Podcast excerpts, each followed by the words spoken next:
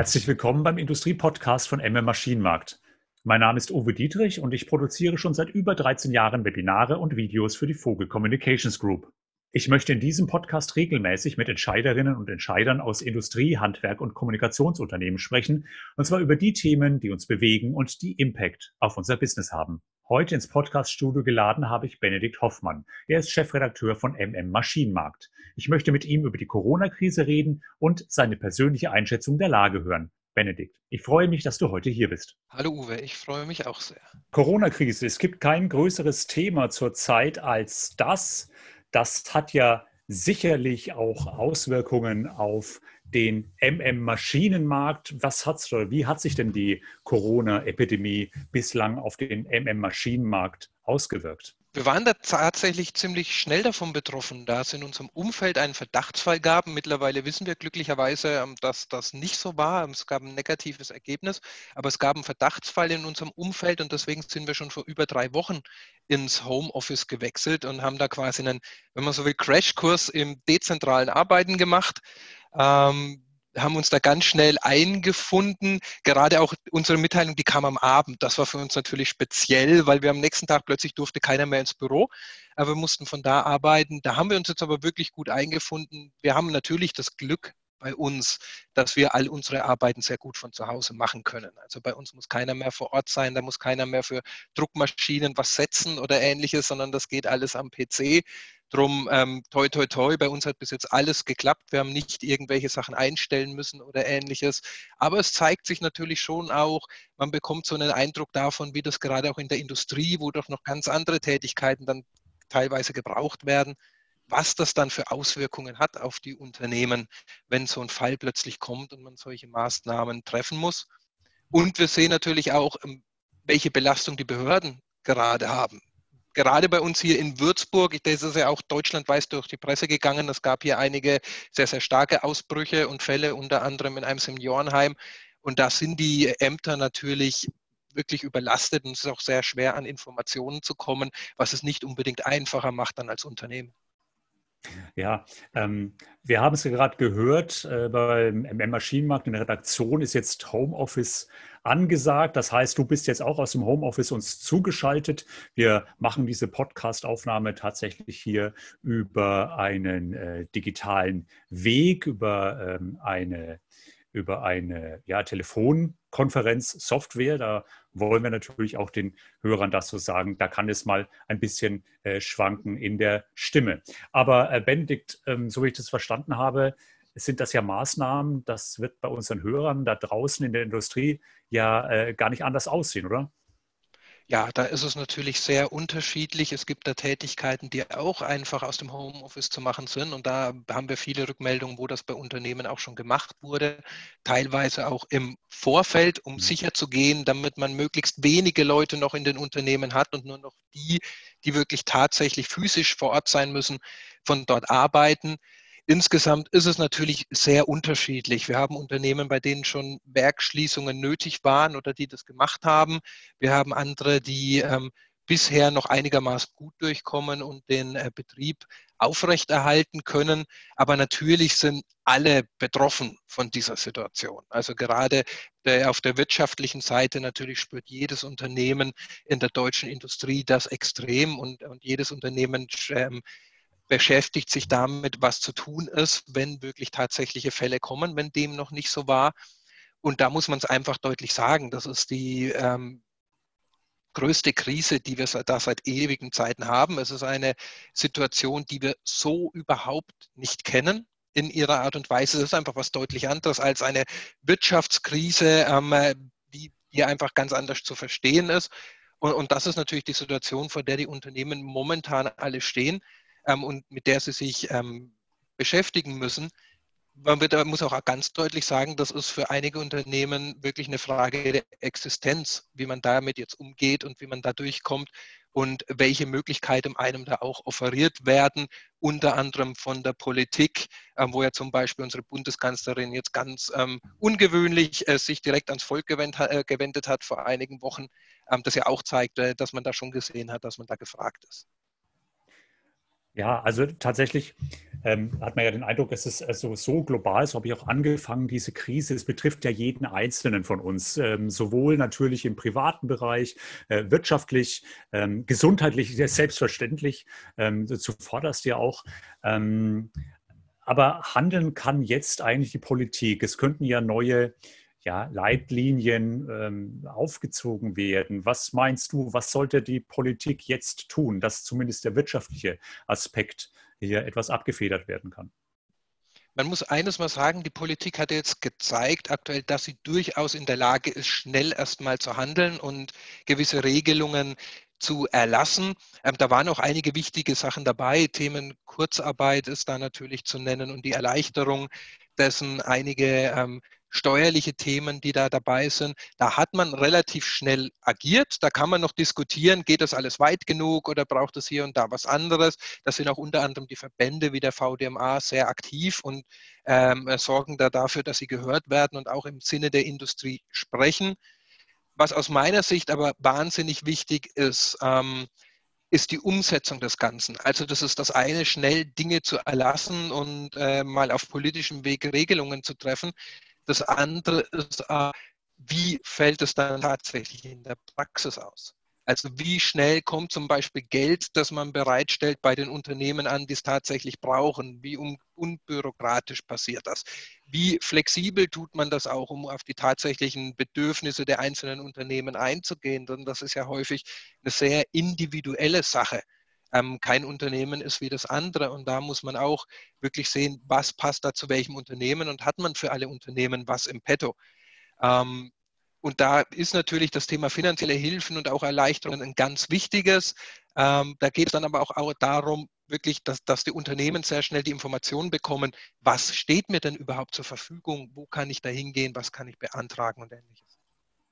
Ähm, ja, ähm, richtig. Die Politik wird aber doch wohl nicht alles alleine lösen können, oder? Also braucht es da noch andere Player. Nein, also das ist ganz bestimmt so. Die Politik ist sehr, sehr wichtig in diesem Fall, aber alleine kann sie das nicht lösen. Das kommt schon auch wirklich auf die Industrie selbst an. Also das ist jetzt schon wirklich auch eine Situation, in der man handeln muss und agieren muss und sich nicht passiv zurücklehnen darf und äh, sagen, da können wir jetzt ja gar nichts machen, sondern es geht wirklich darum, aktiv diese Situation auch zu gestalten, aktiv auch diese Möglichkeiten wahrzunehmen, die einem von der Politik gestellt werden. Es ist auch ein Thema, das wir schon, schon lange als Maschinenmarkt darüber berichten, die Digitalisierung. Es geht jetzt darum, wie schafft man das auch vielleicht in der ein oder anderen Hauruck-Aktion, die es hier einfach braucht, durchzusetzen, denn das kann hier wirklich ein Mittel sein, das einem durch die Krise bringt. Also wirklich im Homeoffice arbeiten zu können, mit vielen Leuten hier Sachen zu digitalisieren und klar zu machen. Darauf kommt es jetzt wirklich an.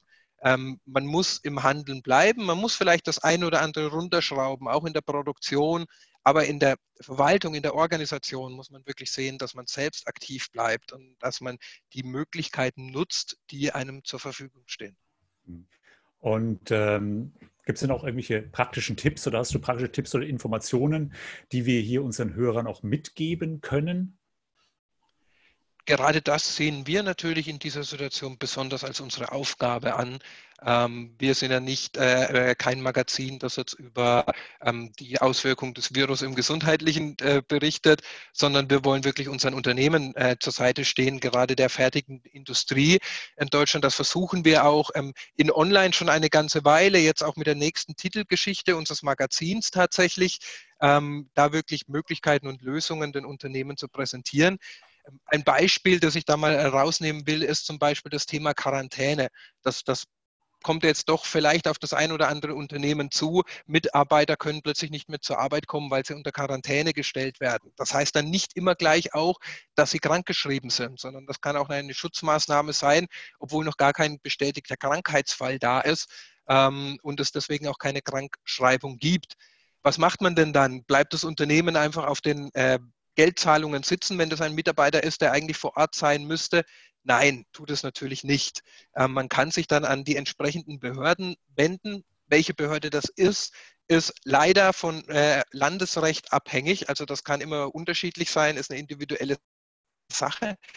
Das kann ich nicht final hier sagen. Da gibt es aber eine Suchfunktion vom Robert Koch Institut, über das man die richtige Behörde herausfindet. An diese äh, Behörde kann man sich dann wenden und dann bekommt man solche Gehaltszahlungen auch zurück ähm, vom Staat quasi wieder erstattet. Das sind so Informationen, die wir unseren Unternehmen mitgeben wollen. Auch so Dinge wie die Fristen, um die es da geht. Das zum Beispiel lässt sich nicht beliebig beantragen, sondern das muss bis drei Monate nach Ende der Quarantänezeit beantragt sein, sonst verstreicht die Möglichkeit, dieses Geld wieder einzuholen. Finde ich eine sehr, sehr wichtige Information, denn das wäre doch sehr unglücklich, dann im vierten Monat das festzustellen, man ist da ein bisschen zu spät. Ähm, und gerade auch für kleinere Unternehmen kann es da eine wichtige Information sein, dass man sowas auch im Voraus quasi als Vorschuss beantragen kann. Da muss man dann auch einfach auf seine ähm, entsprechende Behörde zugehen äh, und hier einen Antrag stellen und dann bekommt man auch die zu erwartenden Zahlen hier vorausgestreckt. Das können auch Themen sein wie Steuern natürlich, die dabei bei Unternehmen äh, sehr wichtig sind. Da kann man aktuell bis zum 31. Dezember, äh, Dezember Anträge stellen auf Stundung von Steuerzahlungen, ähm, für die dann weder Zinsen noch Säumniszuschläge anfallen. Auch sowas muss man wissen und dann danach agieren. Ähm, und das ganze Thema Liquiditätssicherung ist da natürlich ein wichtiges Thema. Ähm, spezielle Kredite, die mittlerweile aufgesetzt worden sind, die unter anderem von der KfW zu beziehen sind, etc. In dem Fall würde ich aber dann gerne auf unsere Online- wie auch äh, äh, Printberichterstattung verweisen, denn da wird es dann doch etwas kompliziert. Das ist dann, glaube ich, nichts, was man in so einem Podcast schnell mal erklären kann, sondern da kommt es auch wirklich teilweise auf die Details an und das können wir da deutlich besser zeigen. Mhm. Ähm Jetzt haben wir viel äh, über, über das geredet, was, was Politik und was ja jeder Einzelne auch so machen kann. Ähm, gibt es denn auch Beispiele von Industrieunternehmen, die dabei helfen, äh, diese Krise zu meistern? Da gibt es tatsächlich ganz großartige Beispiele, über die wir auch schon berichtet haben. Eine Geschichte, die mir sehr gut gefallen hat, war über äh, autonom sich bewegende Roboter, die in Krankenhäusern jetzt dabei helfen, Zimmer zu desinfizieren. Äh, das ist natürlich eine super Sache. Die 3D-Druckindustrie tut sich gerade besonders hervor. Ähm, da, da werden wirkliche Konsortien gebildet, die da schauen, was können wir denn tun, wo können wir denn helfen. Hat vielleicht auch der ein oder andere schon gelesen, dass die EU sich wirklich tatsächlich speziell an die 3D-Druckunternehmen gewendet hat und die darum gebetet, äh, gebeten hat, äh, hier zu helfen und ihre Fähigkeiten da zur Verfügung zu stellen, zum Beispiel beim Thema Atemschutzmasken etc. Ähm, jetzt in unserer kommenden Titelgeschichte haben wir auch ein ganz tolles Beispiel mal mit der internationalen Brille aus Taiwan. Da hat sich die Werkzeugmaschinenindustrie zusammengetan. Da war das Thema ähm, die Produktion von Atemschutzmasken war in Taiwan quasi nicht mehr existent. Das hat sich nicht mehr äh, gerechnet. Das ist alles ausgelagert worden in andere Länder. Und jetzt stand man vor der Herausforderung, wo bekommt man Atemschutzmasken schnell her? Da hat sich wirklich die Industrie zusammengetan, hat in kürzester Zeit Anlagen gebaut, auf denen mittlerweile 10 Millionen Atemschutzmasken am Tag produziert werden und das wirklich übergreifend Unternehmen, die eigentlich da starke Wettbewerber sind und, und wirklich um jeden Kunden kämpfen, haben sich da in dieser Situation zusammengetan und gemeinsam äh, an diesen Maschinen gearbeitet und an einer Lösung für diese Krise. Also da gibt es wirklich ganz tolle Beispiele, wie auch die Industrie hier wirklich helfen kann und quasi einen Dienst an der Gesellschaft tun, wenn man so will. Ja, da bewahrheitet sich ja dann äh, dieser alte Spruch, dass in jeder Krise auch eine Chance steckt. Ich habe auch den Eindruck, dass ähm, obwohl wir keinen Kontakt miteinander haben sollten, äh, wir doch sehr viel näher zusammenrutschen, damit wir ähm, gemeinsam diese Probleme oder diese Krise lindern, äh, wenn nicht sogar lösen können. Ja, lieber Benedikt, es hat mich sehr gefreut. Vielen Dank für das äh, interessante äh, Gespräch, das wir hier führen konnten, hier für unsere Leser. Vielen Dank an ich Sie. Danke dir. Bitte, äh, dass Sie hier äh, auch reingeschaltet haben, sich das anhören. Und äh, ich denke, dass wir auch in Zukunft weiter noch ähm, das Thema Podcast bedienen werden oder das Format Podcast bedienen werden, um Ihnen interessante und nützliche Informationen für Ihren beruflichen Alltag und auch privaten Alltag bieten zu können. Also noch einmal vielen Dank, Benedikt, für das Gespräch. Dankeschön.